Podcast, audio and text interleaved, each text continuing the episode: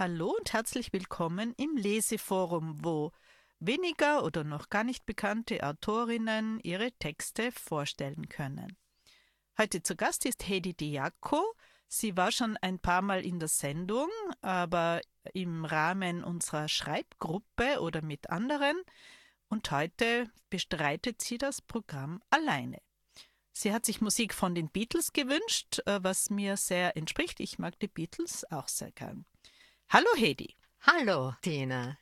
Ich freue mich, dass ich heute da sein kann und aus meinen Texten lesen kann und ich habe so einen kleinen Querschnitt durch mein, ja, sagen wir ruhig, durch mein Schaffen. Ja, ja, du hast schon viel geschrieben. Du hast mir schon erzählt, es gibt autobiografisches am Anfang, es gibt äh, fiktives, Kurzgeschichten und zum Schluss Texte, die man Fabeln nennen könnte.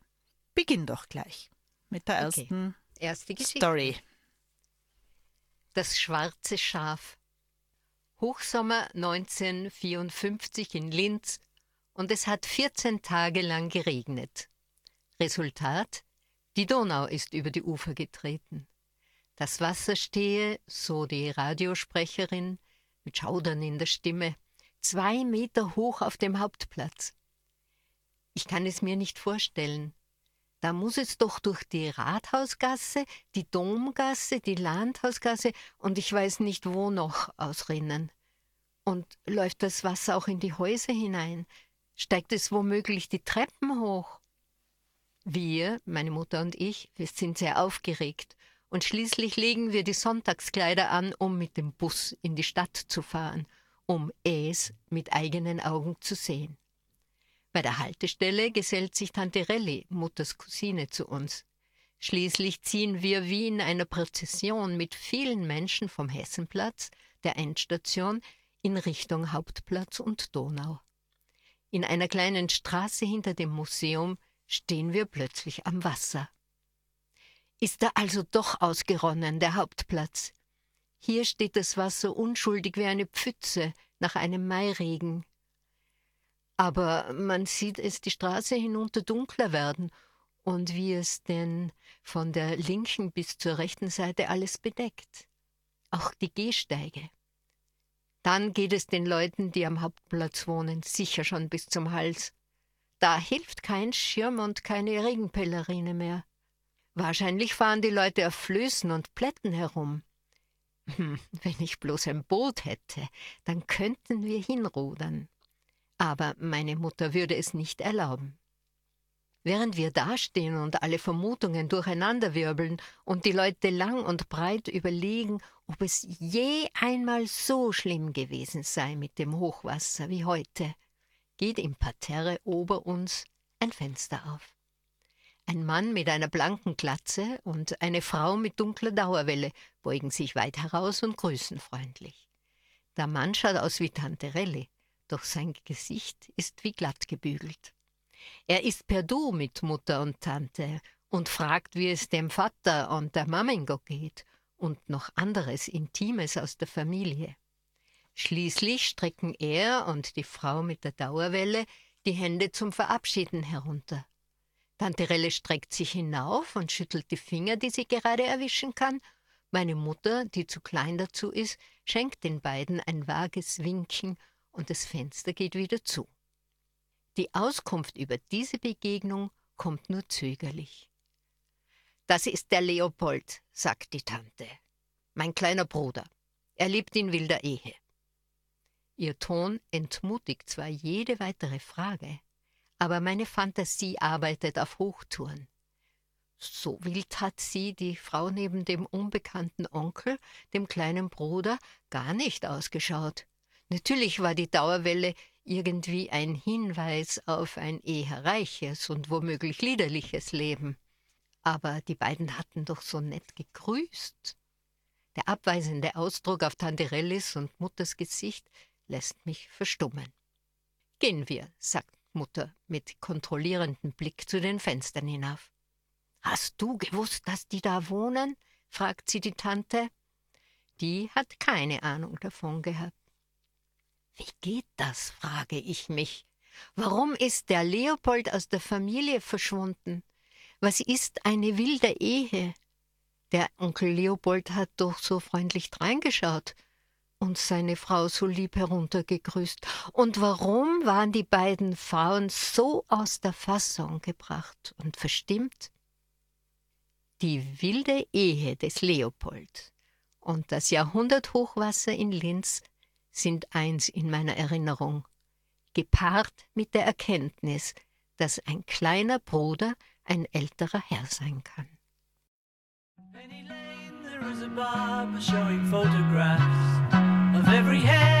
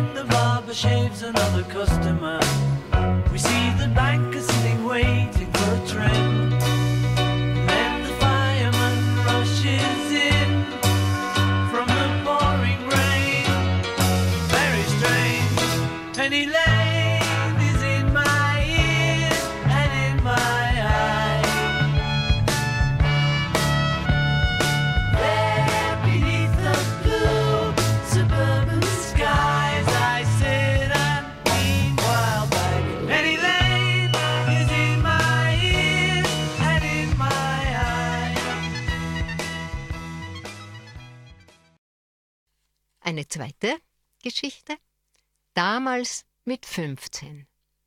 Da bin ich natürlich schon ein paar Jahre älter. Aber ich nehme mir eine Person vor, eine mit anderem Namen. Ellie stand vor dem großen Spiegel im Schlafzimmer. Vor einer Woche hatte sie zu ihrem 15. Geburtstag eine Bluse von Mutter bekommen, zart cremefarben aus einem schimmernden Gewebe. Von den Kragenecken herunter entlang der Knopfleiste verlief beiderseits ein gleichfarbiger Spitzeneinsatz. Sie hatte das gute Stück gar nicht probiert, es war einfach nicht ihr Stil. Dass die Mutter ihr immer Sachen schenken musste, die sie gerne selbst gehabt hätte. Aber wer kann was dafür, dass damals Krieg war und es nichts gegeben hat? Ellie hätte sich gezwungenermaßen bedankt und ließ es in den Tiefen des Kleiderschranks verschwinden. Heute hatte sie es anprobiert. Mutter war noch nicht da, und sobald sie den Schlüssel im Schloss hören würde, würde sie die Bluse schnell wieder hineinwerfen. Auch ihren schwarzen Rock für die Chorauftritte, von dem Mutter gesagt hatte, der müsse bis zum Tanzkurs halten, kreisrund, schwingend aus knisterndem Taft, den hatte sie angezogen und drehte sich um ihre eigene Achse, dass der Rock nur so flog. Sie kam sich ungewohnt und fremd vor. Die neue Bluse machte schon was her. Dagegen war das weiße Sommerblusal mit den Puffärmeln, das sie sonst dazu trug, richtig kindisch. Dann hörte sie den raschen, harten Tritt ihrer Mutter im Stiegenhaus, riss sich die schönen Stücke vom Leib und ließ sie verschwinden. Heute läutete Mutter die Glocke, zugleich sperrte sie auf und stürmte in die Küche. Sie knallte ihre Theaterabonnementkarte für den Abend auf den Tisch, warf sich in den nächsten Stuhl und schrie, dass sie es so satt habe, dass alle immer alles ihr aufbürden würden und dass wohl jeder meinte, er könne es sich auf ihre Kosten gut gehen lassen. Sie tat das meistens, wenn sie von der Arbeit heimkam. Mehr oder weniger heftig, aber an den Abonnementabenden doppelt schlimm. Heute war es also wieder fällig.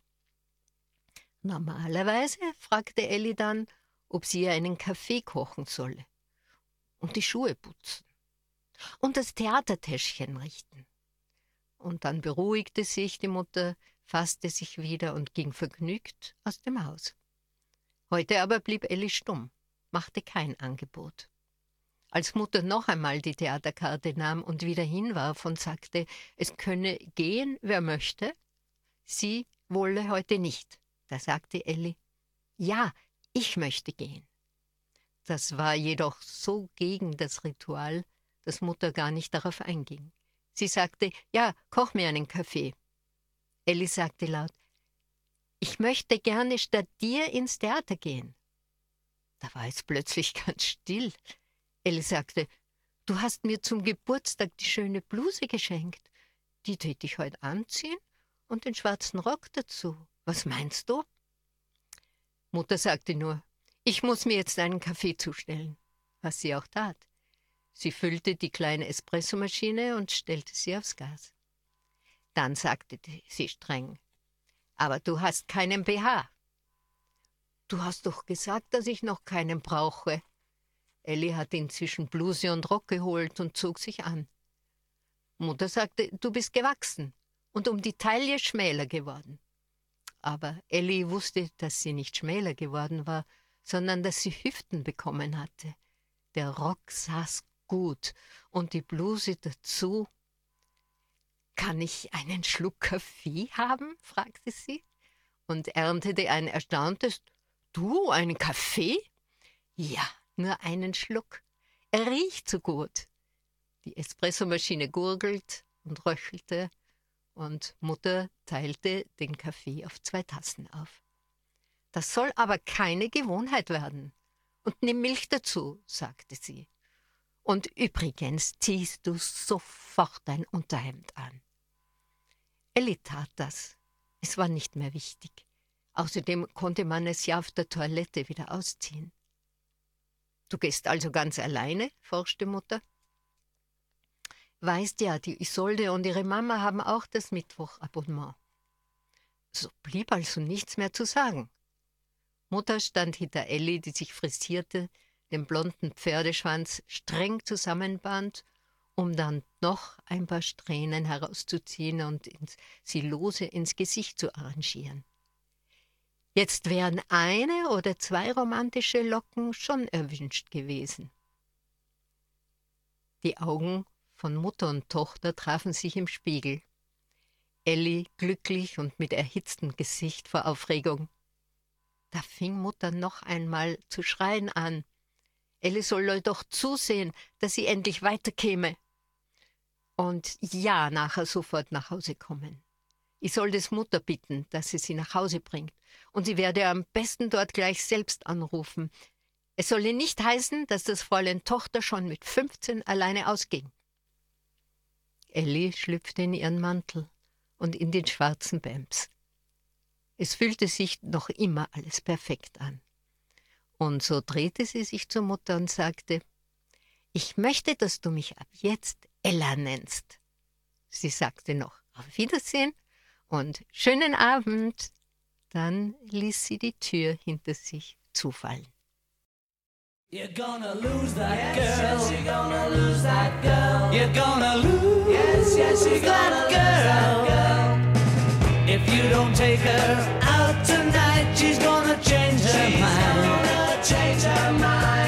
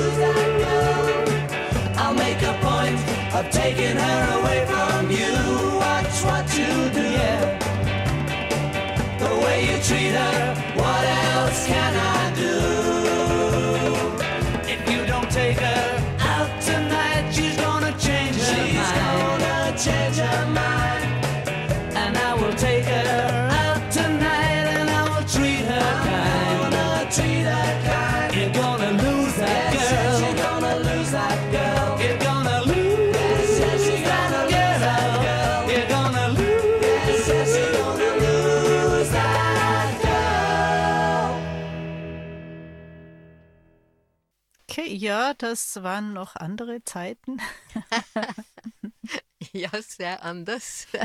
Aber ist ja auch schon lange her. Mhm. Wenn du denkst, dass ich, soll ich laut sagen? Sag's, sag's laut ins Mikrofon, oh- ohne Hemmungen. Ohne Hemmungen, dass ich 1942 geboren wurde Ja. Mhm. und da war ich dann 15. Ja, Mhm. also noch eine Nachkriegsjugend Ja, eine sozusagen. Nachkriegsjugend. Damals hat man noch Backfisch gesagt zu den ja, Teenagern. aber ja. wir Teenager haben das nicht mehr mögen. Aha, ihr schon nicht mehr. Wir haben es schon nicht mehr mögen, aber es hat noch kein neues Wort dafür gegeben. Mhm. Mhm. Ja. Weißt du auch, woher das Wort kommt? Backfisch? Backfisch, du weißt es womöglich? Ich weiß es. Ich habe es zufällig, glaube ich, einmal gehört. Es müsste es Backfisch heißen. Das sind die Fische, die beim Angeln also zu klein sind und wieder zurückgeworfen werden ins Wasser. Gut, Hedi, bevor wir jetzt zu deinen Kurzgeschichten kommen, gibt es ein Thema, das dich besonders antreibt. Ja, ich glaube, eines meiner Hauptthemen ist Beziehung. Wie, wie entsteht Beziehung? Wie kann man sie halten? Wie kann man sie gut bewahren? Und wann hätte man wissen müssen, dass es irgendwie schief läuft? Und das hat mich immer interessiert und ich habe eigentlich beim Durchsehen der Geschichten bemerkt, dass das der Hauptanteil ist. Immer andere Situationen, andere Konstellationen und zwei Leute, die herausfinden, dass es nicht mehr so läuft, wie sie es sich wünschen. Mhm. Aber ich habe schon auch andere erfundene Die fiktionale Ja. Geschichten. Ja. Die erste ist eine relativ alte, eine triviale Geschichte. Sorgfältig zog Richard die Haustür zu, passte auf, dass sie nicht zuschlug oder doch noch laut ins Schloss schnappte. Es war fast drei Uhr früh. Er wollte noch, na, sagen wir, er hatte eine intime Verabredung. Linda sollte nicht geweckt werden. Als er sich umdrehte, stand sie plötzlich vor ihm. Zugleich ging das Licht an der Garage an. Beide waren sie erschrocken. Er fand die Sprache jedoch schnell wieder. Habe ich doch recht gehört, sagte er. Mir war so, war mir nicht ganz sicher, aber so, als hätte ich etwas gehört, und da dachte ich mir, ich schau mal nach. Und da sie nicht antwortete, ihn bloß ansah mit ihren großen dunklen Augen, setzte er hinzu, ich habe nämlich lang gearbeitet, völlig die Zeit übersehen. In diesem Anzug, sagte sie ein wenig kühl und ätzend. Seit wann ziehst du dich zum Arbeiten so elegant an? Und dann sagte sie herausfordernd, Außerdem habe ich keinen Lärm gemacht. Nicht einmal der Kies hat geknirscht. Jetzt bemerkte er es. Sie trug ihre hochhackigen, lachsroten Schuhe in der Hand, ihr Kleid schien ihm fremd, zu jugendlich, ungewohnt romantisch, dachte er. Und seit wann trägst du Hut?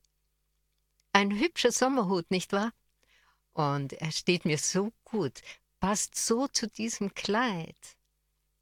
Ja, aber jetzt in der Nacht und ohne Anlass einen Hut, Linda. Und sagte dann mit dieser unvergleichlich überlegenen Bewegung des Kopfes, dein esoterischer Zirkel war doch gerade letzte Woche. Heut eben auch. Muss ich es dir in die Agenda schreiben? Nein, nein, nur habt ihr diesmal schweres Parfüm verwendet statt der Räucherstäbchen. Ah, riecht man es noch? Magst du es? Sie trat näher, ließ die Schuhe zu Boden poltern. Sch, nicht so laut, flüsterte er, griff nach ihren Händen, hauchte einen Kuss darauf und drückte sie an seine Brust. Da hatte ich also recht, mich für dich festzumachen. Du siehst faszinierend aus. Sie sagte, das grenzt an Telepathie. Ich habe den ganzen Abend an dich gedacht, Richie. Sie war ganz nahe gekommen, und während sie so beiläufig sprach, schmiegte sie ihren geschmeidigen Körper an seinen und seufzte. Ah, wie schön, so an der Hüfte liiert zu sein. Und dann griff sie nach seiner Krawatte, zog sie auf. Er zog Linda ins Haus. Die Tür fiel hinter ihnen ungebremst ins Schloss. Try to see it my way. Do I have to keep on talking till I can go on? While you see it your way, run the risk of knowing that our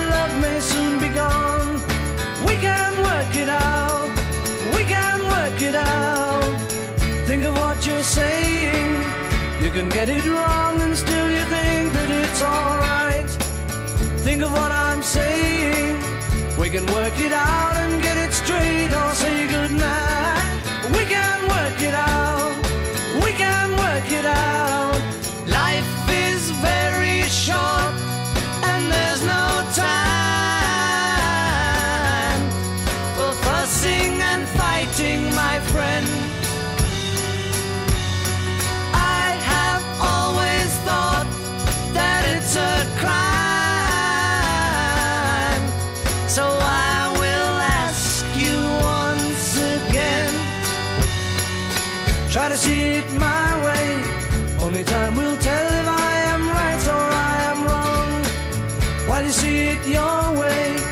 There's a chance that we might fall apart before too long. We can work it out. We can work it out. Life is very short and there's no time for fussing and fighting, my friend. I have always thought that it's a crime.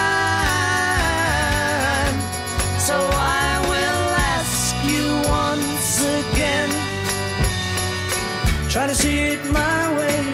Only time will tell if I am right or I am wrong. While you see it your way, there's a chance that we might fall apart before too long. We can work it out. We can work it out.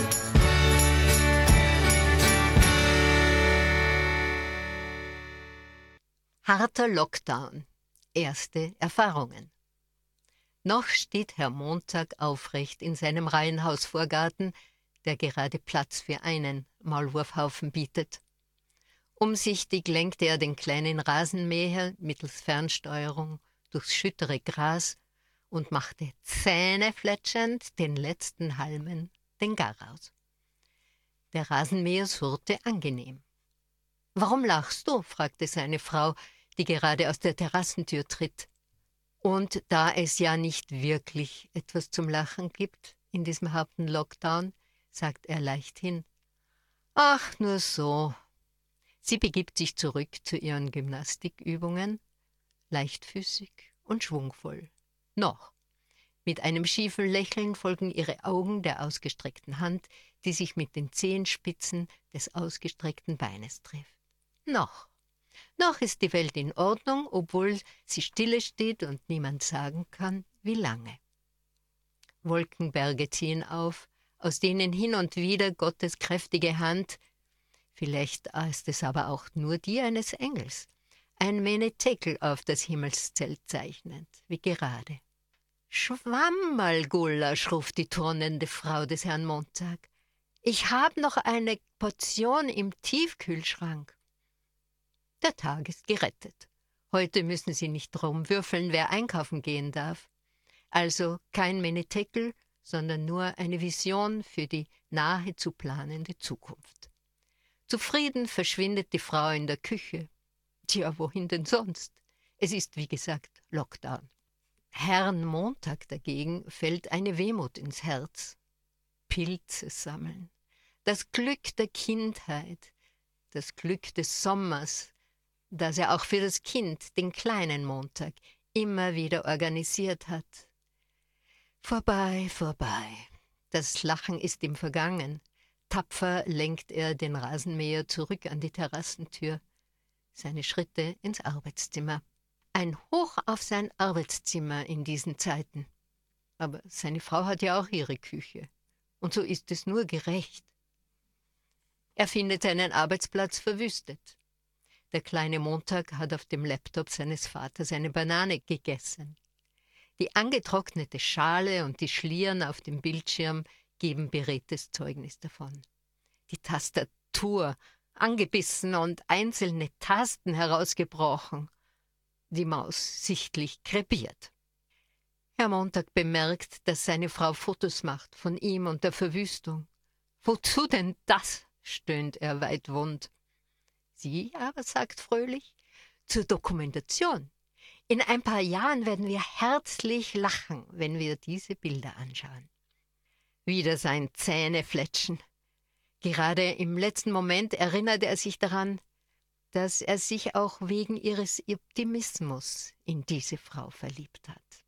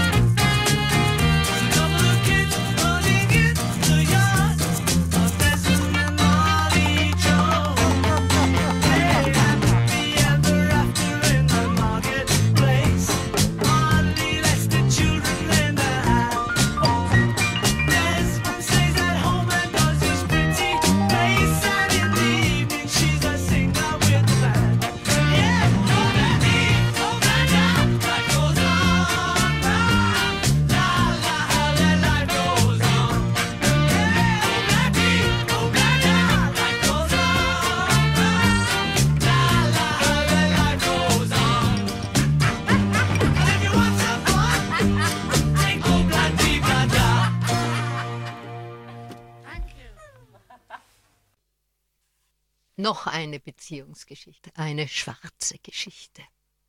Und fängt mit einem Zitat aus Franz Kafkas Ein Landarzt an.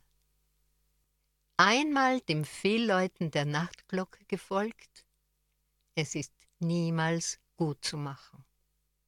Ja, er war dem Fehlläuten der Nachtglocke gefolgt. Er hatte die Hand der Frau genommen und als wäre es das Natürlichste auf der Welt, ging sie mit. Er hatte sogar das Gefühl, dass sie ihn drängte und dass er eine heimliche Unrast sie umtrieb, dass sie ihm überall hinfolgen würde. Aber er nahm sie bloß mit auf sein Zimmer. Und nachher die Veränderung seiner Träume und die aufsteigenden Bilder im Wachzustand. Zum Beispiel, dass sie einen Unfall auf der Autobahn hatte. Er sah sie aus dem rauchenden Wagen aussteigen und schreiend auf die Tankstelle zulaufen. Ob er das hörte, konnte er nicht sagen, er wusste es einfach. Das war irgendwie verrückt, sowas wie Telepathie. Er hatte sich bemüht, diese Erscheinungen, wie er sie nannte, zu ignorieren. Noch nie hatte ein One-Night-Stand so etwas bei ihm ausgelöst. Deswegen war das ja so cool, es zu kriegen und doch nicht betroffen sein. Und wenn ein Gefühl aufgetaucht war, hatte er es bisher locker weggesteckt. Wichtig der Kick jedes Mal aufs Neue. Sozusagen der Musenkuss. Und jetzt nachts wieder sein Bedürfnis, dieses letzte Buch zu verbrennen, in dem er das Ereignis literarisch verwurstet hatte. Er riss die erste Seite heraus. Hey, völlig irrational wegen einem One-Night-Stand. Ekliges Pathos. Aber es trieb ihn. Er zündete den Romanbeginn, den er an sich für sehr gelungen hielt, mit einem Streichholz an, ließ die Seite in den Mörser fallen. Den hatte einmal eine längere romantisch angehauchte Beziehung hier gelassen. Egal. Nur kurz diese sehr hohe Flamme, wie eine Stichflamme zischte sie ihm entgegen, bevor das Spektakel knisternd in sich zusammenfiel. Sie hatte ihm keine Adresse gegeben, nur ihre Telefonnummer auf einem kleinen Fresszettel vom Rand einer Zeitung. Er hatte diesen auf der Pinnwand befestigt und der Versuchung widerstanden, die Nummer wenigstens ins Handy einzutippen. Jetzt warf er sie in die verglühenden Papierfetzen. Nur kein Drama. Das war sonst nicht seine Art. Aber irgendwie brauchte er ein Ritual, löschte mit dem Stössel die letzten Funken. Mit dem Verbrennen der Telefonnummer sollte die Sache wohl beendet sein. Bisher hatte er sich in Arbeit geflüchtet, was ihm sichtlich gelungen war. Und trotzdem stand er da und begann sein Buch zu vernichten. Aber das machte es nicht ungeschehen, obwohl so ein Schwachsinn. Erinnerungen löschen mittels Feuer. Man sollte sie vernichten können, wie man eine Zigarette löscht. Austreten, mit dem Absatz in den Sand drehen, bis sie verschwinden. Aber so einfach war das nicht. Der Mörser roch eklig nach Rauch und abgebranntem Papier. Penetrant. Schließlich entsorgte er ihn auf dem Flohmarkt. Hey Jude, don't make it bad. Take a sad song and make it better. Remember to let her into your heart. Then you can start to make it better.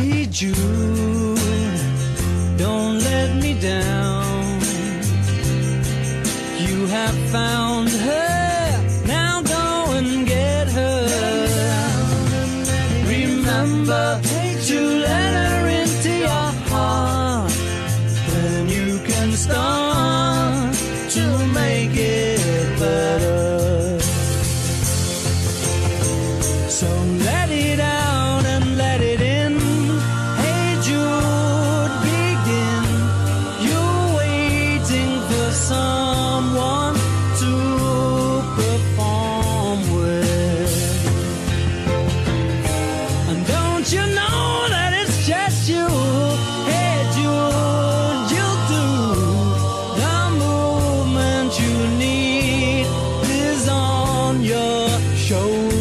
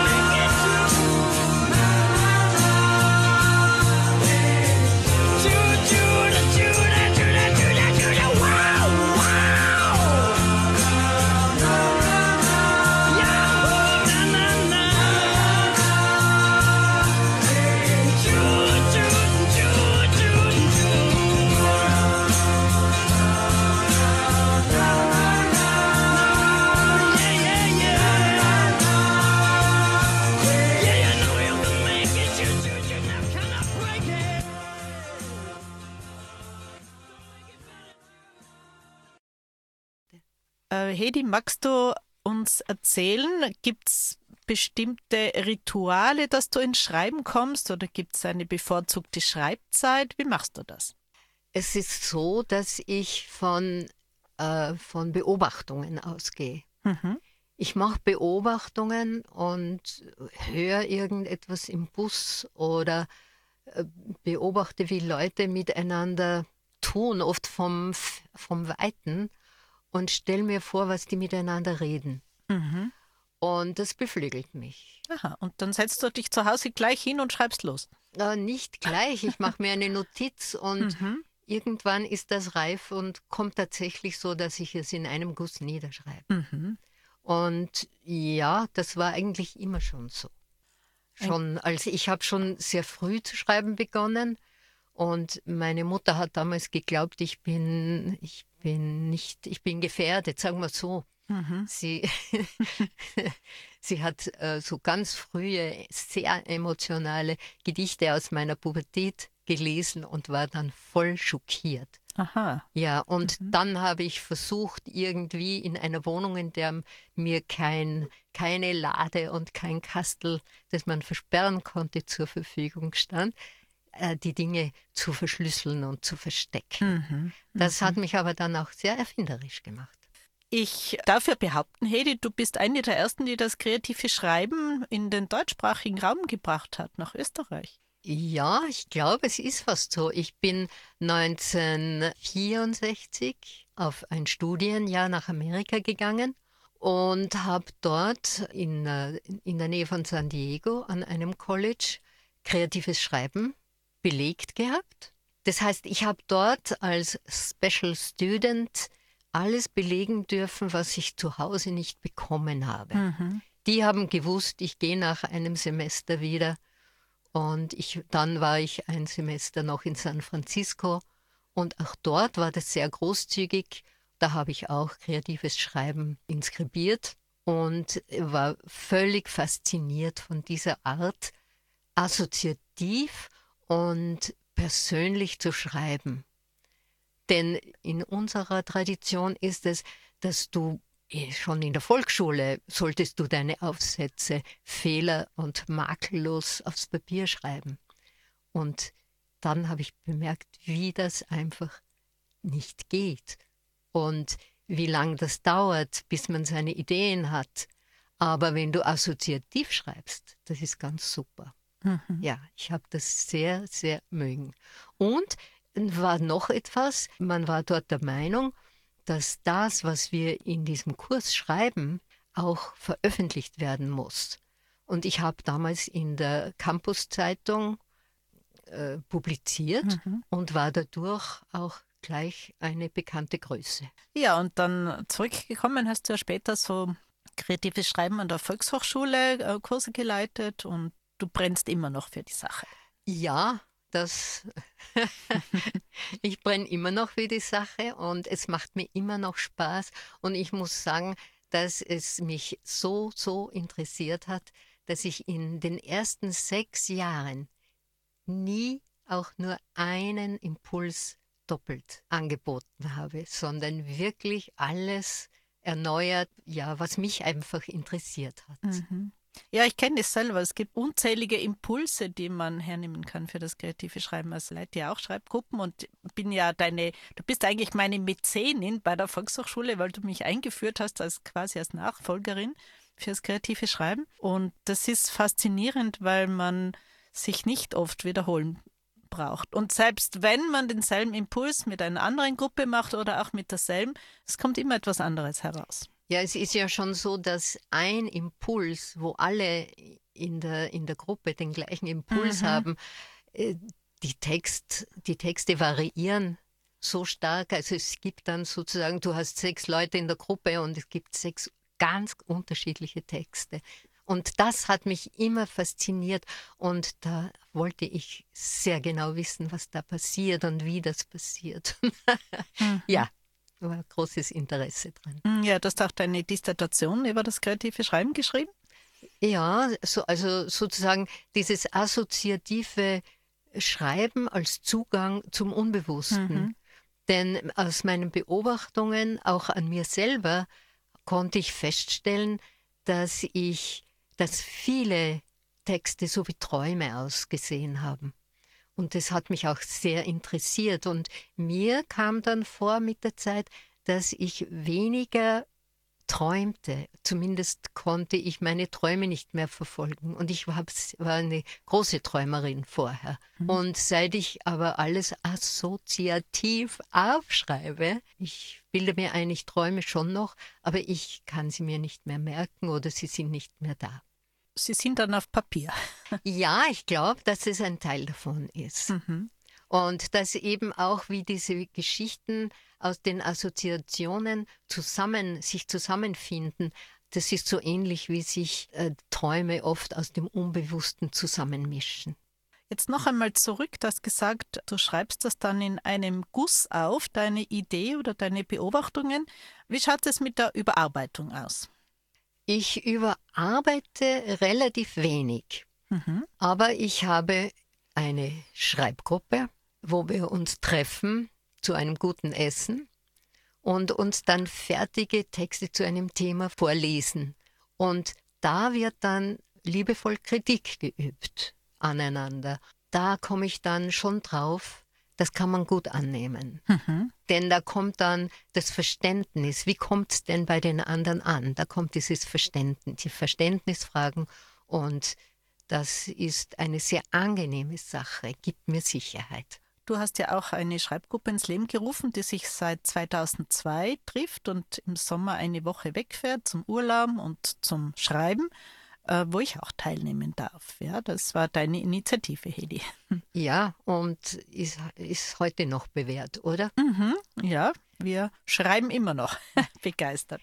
Ein gutes Format und inzwischen eine Freundinnengruppe. Mhm, richtig. Ja, Heidi, dann lass uns doch bitte noch äh, ein paar Texte hören von dir. Ja, ich habe da noch zwei Fabeln. Wie man weiß, ist die Fabel eine kurze Form, in der die Tiere sprechen und so eigentlich kann man diesen Tieren dann menschliche Qualitäten mitgeben und so praktisch durch die Blume etwas sagen. Durch die Tiere Mhm. sozusagen. Mhm. Die erste, der Mensch und seine Natur. Ein Gespräch zwischen Hund Mimo und seiner Freundin Rosi. Kannst du mich ein bisschen hinter den Ohren lecken, Rosi? Mimo legt seinen Kopf flach auf die Pfoten und streckt genüsslich den Hals lang. Rosi, seine Pudelfreundin, mit ebenso wirren Stammbaum wie er selbst, erfüllt dem Freund mit deutlichen Terriermerkmalen gerne diesen Wunsch. Aufmerksam leckt sie ihm den Hals, Ohren und dahinter und auch die dunkle Passage rund um die Augen, seine Brille. Wenn ich eine Katze wäre, würde ich jetzt schnurren, seufzt Mimo. Zum Glück bist du keine, denn ich würde dich den Nussbaum hinaufjagen und fürchterlich verbellen, sagt Rosi. Kein, übr kein übler Gedanke übrigens. Sie knurrt zum Spaß. Rrr.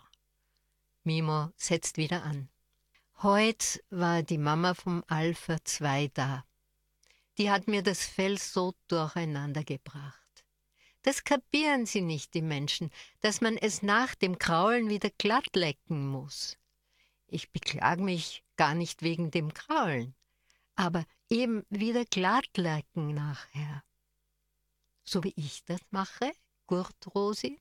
Ja, genauso wie du. Du bist überhaupt die Beste.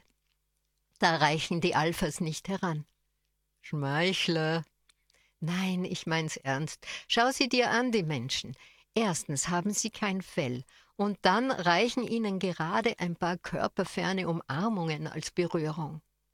Ja schon, aber nur in der Öffentlichkeit. Rosi versucht ein wenig zu relativieren. Zu Hause und privat machen sie schon so etwas wie Fellpflege. Das schaut halt bei denen anders aus als es bei uns Hunden. Richtig, sagt Mimo. Und sie küssen sich, aber wenn ich sie küssen will, schreien sie gleich hysterisch wegen meiner kalten Nase. Und natürlich beschlapperst du sie mit deiner Zunge, sagt Rosi. Und zugegeben ja, das mögen sie nicht, obwohl sie sich ja auch küssen, sagt Mimo. Ich finde es echt witzig, wie sie sich in der Öffentlichkeit küssen.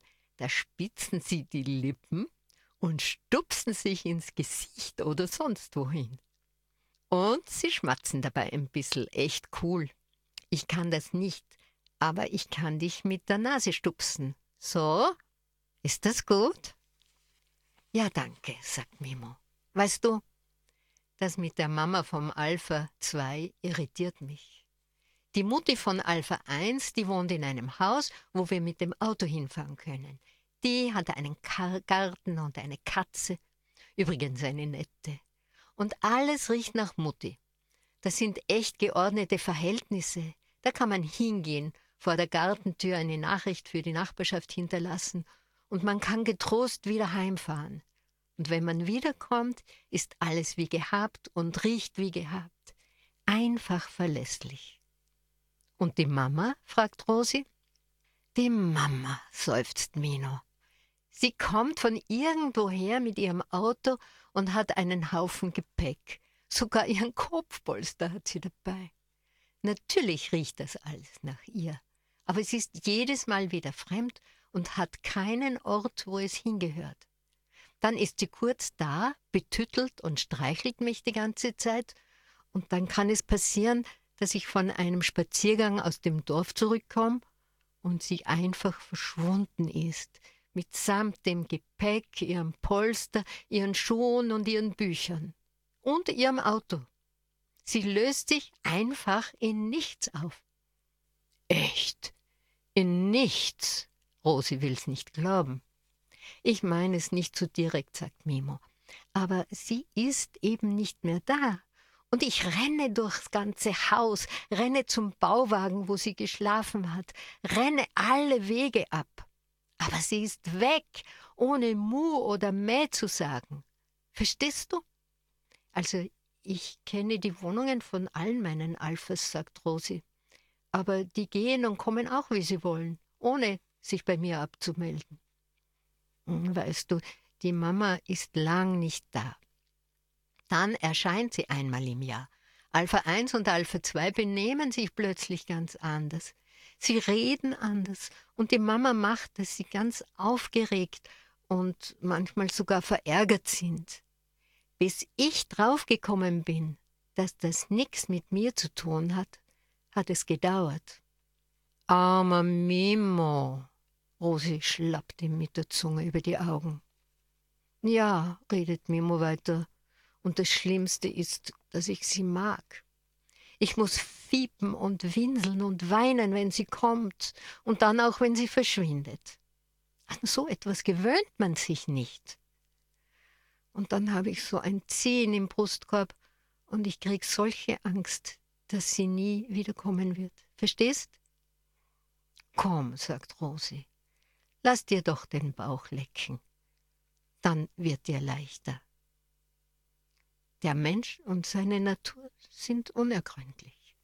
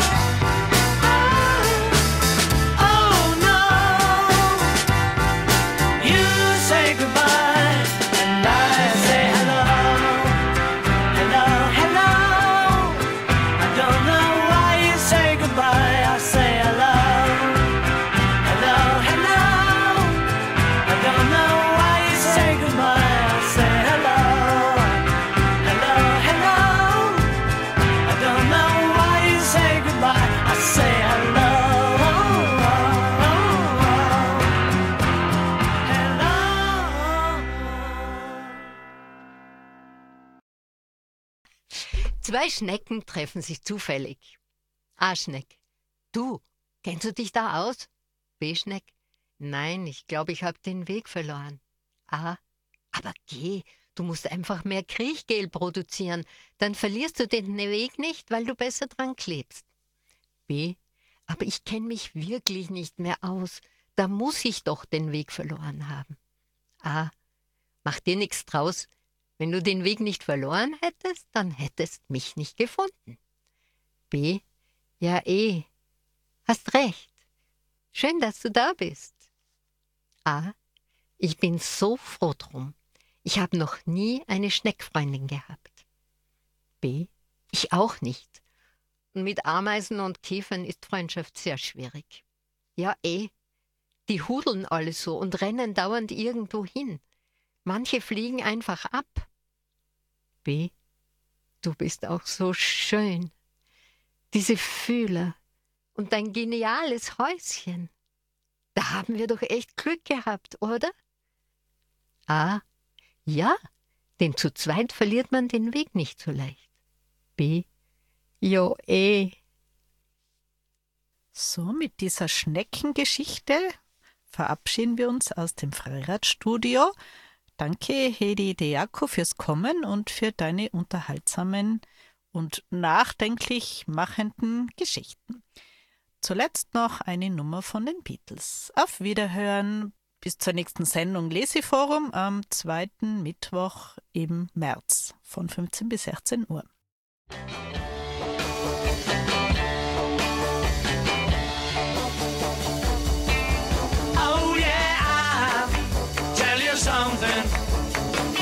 I think you'll understand